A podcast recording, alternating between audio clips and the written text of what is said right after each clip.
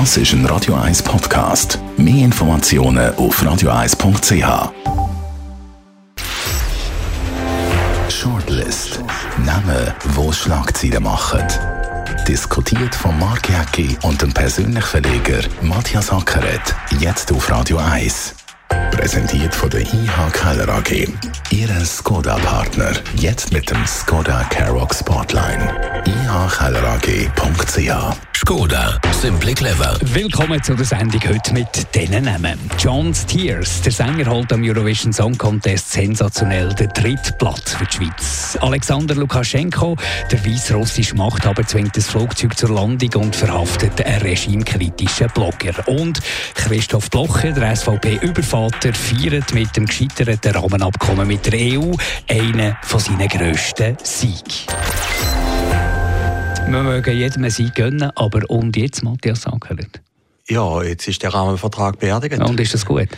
Ich glaube, der Bundesrat hat einfach gemerkt, es geht nicht mehr weiter. Also, es ist also alle hat sieben Jahre lang verhandelt, sieben Jahre verhandelt und in ein paar ja. wenigen Stunden, gut, es hat sich abzeichnet, aber plötzlich ist dann alles sieben Jahre Verhandlungen. Also irgendjemand hat da massiv versagt. Ja, es war nicht sieben Jahre, es waren sieben Jahre und vier Tage. Also im verflixten, im verflixten siebten ja. Jahr ist es nicht einmal zu einer Beziehung gekommen. Ja, äh, man hat einfach gesehen, es ist nicht gegangen, oder? Wenn man jetzt einmal zurückschaut, ist ja schon interessant. 2013 hat Christoph Blocher ein Komitee gegen einen schleichenden EU-Beitritt gegründet. 2014 hat er im Albis Gütli das erste Mal über den Rahmenvertrag geredet ich habe es auch ein bisschen mitverfolgt beim Teleblocher, er hat immer von dem Vertrag geredet und alle haben gedacht, jetzt, jetzt hat er gespinnt davon, er rettet, er sieht einen Gespenster, oder? Und dann hat es eine Wendung gegeben, wo Gewerkschaften dazugekommen sind, die dann plötzlich Angst haben. Also ein eine unheilige Allianz, Eine unheilige Allianz. Wegen dem Lohnschutz. Wegen dem Lohnschutz, oder? Und dann ist dann das auch wieder weiter diskutiert worden. Die SP hat dann ein ein Dilemma gehabt der Christoph Blocher hat dann das Gefühl gehabt, Gewerkschaften brechen dann irgendwann einmal ein. Das ist dann eben nicht passiert. Und dann hat es nochmal eine Stufe gegeben, wo dann Alfred Ganter kam mit seinem Komitee, also wo dann auch plötzlich KMUs und Gewerbler und so dazugekommen sind. Und dann sind es drei Gruppierungen gewesen. Und wenn wir jetzt anschauen im Bundesrat, am Schluss ist es ja fast einstimmig gewesen. Frau Amherd ist eigentlich noch die letzte gewesen für den Rahmenvertrag. Also auch die FDP-Bundesrat am Schluss dagegen gewesen. Die SP, also der Herr Berse, der ja sehr gewerkschaftsnah ist. Also von dem her ist der Fall klar gewesen. Und das ist vielleicht auch der Unterschied zum EWR. Der EWR ist dann eigentlich vom Volk bodigt worden und der jetzt von der Landesregierung. Aber eben, es ist nichts da, keine Vision, es gibt keine Lösungsvorschläge. Wir haben jetzt einfach mal bekannt gegeben, dass der Rahmenvertrag, das Rahmenabkommen mit der EU, das institutionelle Rahmenabkommen, dass das gescheitert ist. Jetzt gibt es wahnsinnig viel, gerade Exportbranchen, die natürlich jetzt äh, leiden, weil die EU wird natürlich ihre Stacheln ausfahren.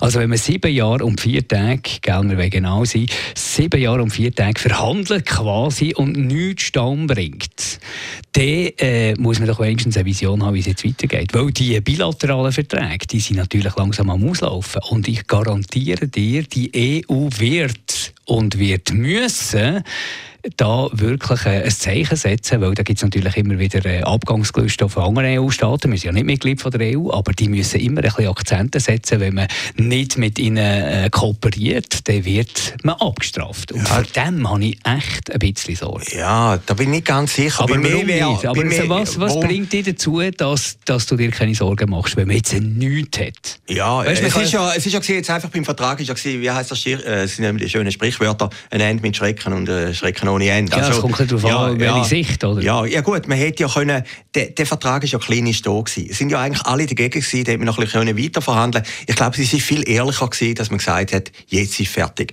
Und das Zweite, wo mich ein bisschen zuversichtlich stimmt, aber wie gesagt, ich bin nicht gut in der Prognose, ist EWR. Ich meine, EWR haben wir eine gleiche Situation gehabt. Da hat der Döllermüller gesagt, es sei ein schwarzer Sonntag, jetzt geht alles unter es ist auch nicht viel passiert. Die Schweiz ist dann sogar wirtschaftlich... Zuerst ist mal nicht viel passiert ja, ja, aber nachher ist schon ein bisschen gegangen. Ja, nein, nachher ist es aufwärts gegangen, oder? Also die Schweiz ist ja dann gut Aber jetzt haben wir doch heute eine ganz andere Situation. Bin ich nicht überzeugt. Ich glaube es nicht. Ich, ich, weißt, die anderen sind ja auch angewiesen auf die Schweiz und ja, aber Sie sind, also, okay, was, was dafür spricht, die EU importiert mehr, als wir in die EU raus exportieren. Aber trotzdem, das, was wir raus exportieren, das täte weh, wenn das nicht mehr so einfach möglich ist. Jetzt Medizinaltechnologie zum Beispiel hat schon Mühe bereits. Da hat man können lesen, provokative Posts natürlich von der EU, was mich aufregt, dass schon gedroht wird, dass äh, Tomaten irgendwann nicht mehr über EU-Länder zu uns in die Schweiz können, können eingeführt werden. Also da wird es jetzt ganz viele Spitzen geben geben, die uns natürlich wehtun. Und ich bin ein Fan von Wohlstand und Sicherheit und das sehe ich ein bisschen bedroht. Ja, ich, ich sage nicht, der Rahmenabkommen sei, sei super gewesen. Aber wenn man sieben Jahre verhandelt, muss man doch etwas ausholen, dass man dann alle zusammen kann sagen kann, da können wir dahinter stehen. Ja, da haben wir jetzt alle nicht können. Aber ich meine, der Vertrag war klinisch da gewesen. Man hätte ja nichts mehr machen können. Der wäre auch durchgekehrt im Volk, oder? Und ich glaube, da hat der Bundesrat schon richtig entschieden, einfach mal die Notbremse ziehen. Ich meine, beim Lohnschutz, da wäre natürlich ein Riesenproblem gewesen, wenn du plötzlich in der Schweiz Löhne hättest von der EU. Ich meine, ich bin ja selber ein kleiner Arbeitgeber. Wenn du plötzlich deinen Leuten gesagt hättest, ja gut, wir gehen mit den Löhnen ab, wir passen es jetzt im EU-Niveau an. Das hätte natürlich nicht gerade überall Friede, Freude. bei den Unternehmern unter Umständen Ja, ja, klar, oder? klar, bei den Arbeitnehmern nicht. Aber da hätte nicht überall Friede, Freude, Eierkuchen gegeben. Nein, ich glaube, der Bundesrat hat pragmatisch entschieden. Er hat einfach gemerkt, es geht nicht mehr Nach weiter. Nach sieben Jahren kannst du nicht mehr ja. von Pragmatismus ja, gut, reden. Gut, das ist natürlich jetzt auch wieder eine andere Regierung, wieder vor sieben Aber Jahren. Ja, ja. eher das Gefühl, es ist so ein bisschen wie äh, desolat, wie so ein bisschen äh, hoffnungslos. Man, man, man hört da nichts, irgendein paar Plattitüden, ein paar Binsenweisheiten, aber so wirklich jetzt, wie es weitergeht und so, da musst du doch, wenn du so etwas, ich meine, die Schlagzeilen waren ja gigantisch gewesen, der ganzen Weltpresse oder vor allem in der europäischen Presse. Und die einzigen außerhalb der Schweiz, die ein bisschen pro Schweiz waren, sind die Revolverblätter in England, oder? Weil die selber äh, aktuell ein paar Dossiers haben mit der EU, die nicht so funktionieren. Ja, also, aber ich glaube einfach, man hätte es nicht mehr machen können.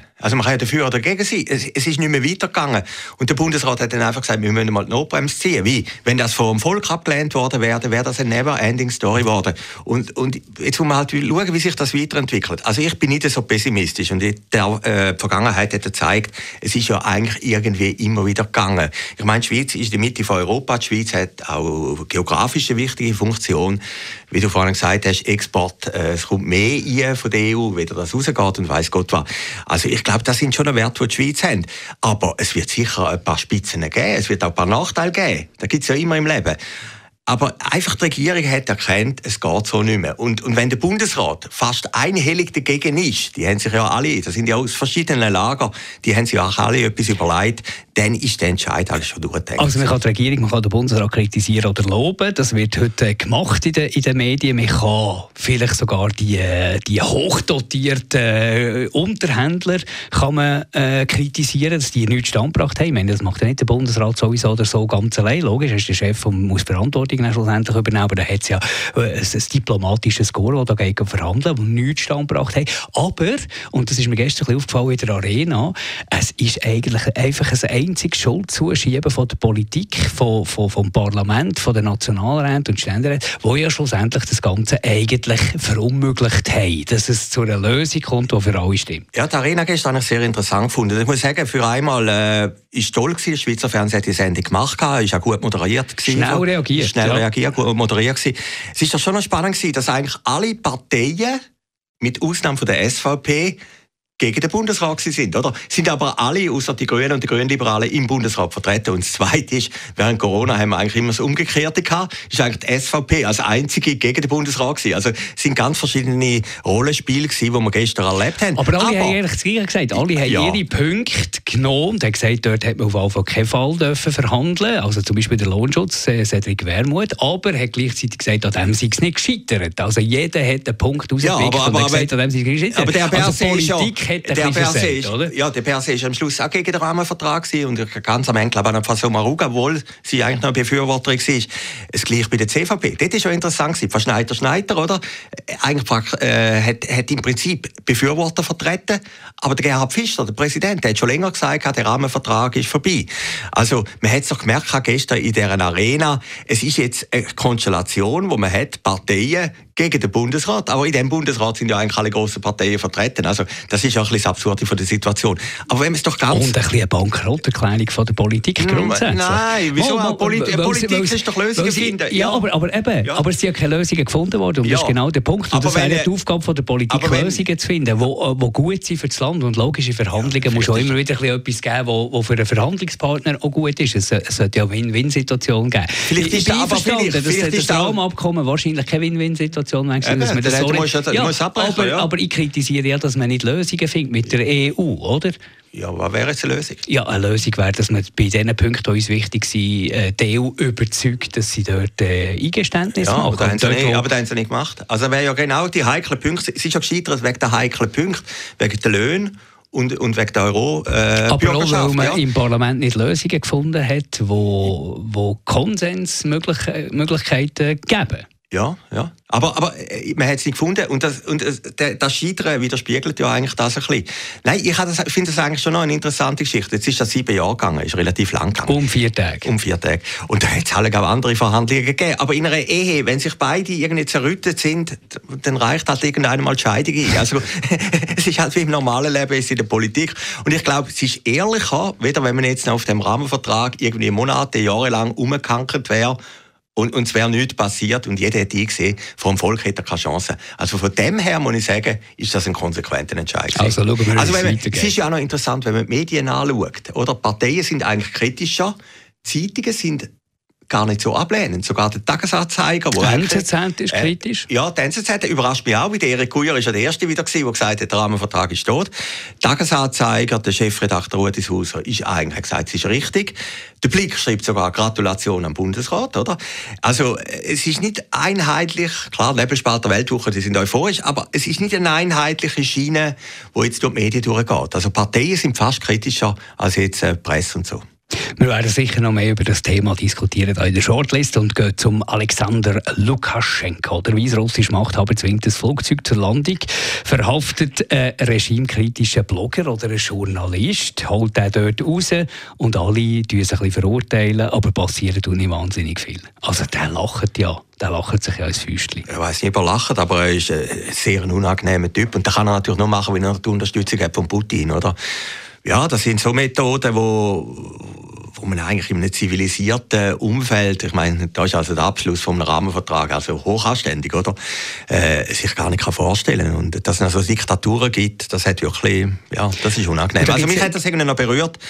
Äh, und ich sage, ja, in der Tagesschau, muss ich dir mal vorstellen, hockt er im Flüger rein und der Flüger wird abgeholt, er wird dann, und er gibt dann irgendwie seinen Laptop noch seiner Freundin, es hat noch einer gesagt, es sei eigentlich der Fehler gewesen, jetzt geschieht einem anderen gegeben. Es geht einfach nicht, aber, aber man weiß ein bisschen, was man nicht, mit dem Machthaber da ja. hat und mit wem ja, dass, man da, dass man da geschäftet und so. Und dann gibt es ja gewisse EU-Sanktionen, wo natürlich dann auch schlussendlich auch zum Beispiel ein Peter Spuler werden betreffen. Ja, ja, mit Weißrussland äh, müssen wir sich da jetzt nicht distanzieren. Logisch, wirtschaftliche Aspekte, kann, kann das nachvollziehen, geht es um Arbeitsplätze und so, aber irgendwann muss man doch sagen, äh, da kann ich nicht mehr in den Spiegel schauen.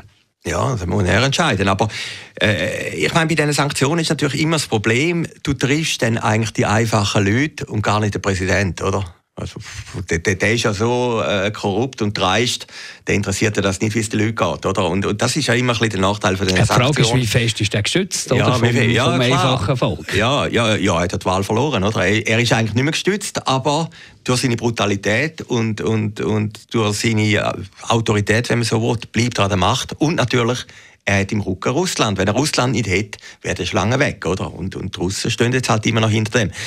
Ja, es ist ja nur, was wäre die Alternative? Kann man sich auch überlegen. Krieg anfangen? Oder Nein, weiss Gott, kannst, kannst du auch nicht, oder? Und, und irgendwo bist du dann irgendwo gefangen.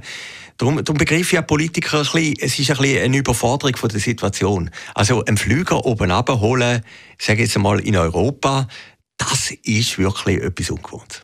Gehen wir noch zu etwas Lockerem zum Schluss. John Steers, der Sänger, hat sensationell am Eurovision Song Contest den dritten Platz geholt. Entweder habe ich wirklich keine Ahnung von Musik oder ich verstehe den Wettbewerb einfach total nicht. Hätte ich jetzt nie gedacht. Ich habe nicht gedacht, dass der das Halbfinale überlebt. Aber kommt im Finale und macht dort noch eine souveräne, eine souveräne Platzierung. Der Song hat ja nicht irgendeine, könntest du nicht nachsingen? Nein, ich könnte nicht nach, aber, aber er, hat, also ich habe es geschaut, muss sagen. Ich habe es geschaut und, und ich, ich bin fasziniert gewesen. Er hat eine, gute, eine wahnsinnig gute Stimme natürlich, eine gute Präsenz auf der Bühne. Und vielleicht hilft auch noch so ein bisschen die Herkunft, oder? Ja, ist möglich. Aber es, es spannend ist ja gewesen, er hat ja eigentlich, glaube schon von den Komponisten den Preis bekommen im Vorfeld, oder? Hat dann auch den Jurypreis bekommen beim Publikum ist er nicht durchgefallen, aber er hat dann die dritte Platzierung gebracht. Und mich hat das schon fasziniert. Also, der Paola war es, Sandra Studer, alle die, die mal teilgenommen haben, der Michael von der Heide zugeschaltet. Ja, wir haben eine riesige Durchstrecke ja, gehabt. Ich meine, Luis Azia, der den ja. Wettbewerb bei der ersten Ausgabe gewonnen hat, Céline Dion. Wo ja kein Schweizerin war. Kein Schweizer, aber einen Song geschrieben, genau. Nella Martinetti. Dann haben wir äh, äh, Achtungsplatzierungen gehabt, Peterson und Mark oder, oder Pepe Lienhardt. Pepe Lienhardt war, glaube ich, das Sechste. Oder eben Sandra Studer. Ja, Sandra Studer war Fünfte. Und, und dann ist lange nicht viel Paola war schon mal Zweite gewesen. Das, ah, okay. war ein grosser Erfolg. Gewesen. Und dann haben wir noch den Kollegen aus Bern. Der Luca Henny. Der ist Vierter gewesen. Der ist Vierter gewesen. Also, also, und jetzt haben wir dort, sind wir dort wieder also mal ein bei den Leuten. Wir haben lang gesagt, wir müssen den Wettbewerb gar nicht mehr mitmachen, weil wir haben eh keine Chance. Aber was ist jetzt da passiert? Man hat immer gesagt, das sei Politik. Und darum komme ich auf die Herkunft. Ich meine, äh, Region Balkan sind die Wurzeln von John Stiers und dort ist ja traditionell der, der Eurovision Song Contest ein grosses Ding. Und dann hat er noch den Adler gemacht und auch, hat sich dann aufgeregt, gemacht, hat sich dann aufgeregt, dass über den geredet wird. Ja, hat er dann gemacht natürlich, aber hat ihm wahrscheinlich Sympathie auch noch gerne zusätzlich. Also, äh, es braucht einfach irgendwie ein bisschen Diversifizierung Diversifikation. Oder? Ja gut, aber er hat eine gute Stimme. Also, es, äh, ja. ich habe ja gesehen beim Engländer, der Engländer war ein guter Komponist, gewesen, ist einfach stimmlich nicht so stark, gewesen, der hat null Punkte bekommen. Also ich glaube, ohne eine Leistung wäre er nicht gekommen. Und er hat wirklich eine Ausstrahlung, wenn er auftritt, muss man sagen. Und äh, ja, ja, ist ein grosses Kino gewesen. Und, und du sagst natürlich zu richtig, es hat, es hat natürlich ein paar Sachen, die politisch sind. Ich glaube, Griechenland gibt immer Zypern Stimme oder äh, 12 Punkte und ist auch umgekehrt der Fall gewesen. Das hat ein kleines Geschmäckchen. Aber jetzt kann man nicht sagen, dass die Schweiz jetzt große Freunde oder Verbündete hätte. Also Deutschland hat, glaube ich, der Schweiz das Maximum gegeben. Äh, glaube Franzosen. Also das heißt ja, trotz vielleicht politischer Vorbehalte, die man manchmal hat, gegenüber, Anführungszeichen, der Rosinenpicker, hat eigentlich sein Engagement auf der Bühne überzeugt. Danke, Matthias Sackeret, euch für zuzulassen und bis nächste Woche. Shortlist mit dem Mark Jäcki und dem Matthias Ackeret. Zum Nachlesen und Abonnieren als Podcast auf radioeis.ch. It's a kind of magic. Das ist ein Radio 1 Podcast. Mehr Informationen auf radioeis.ch.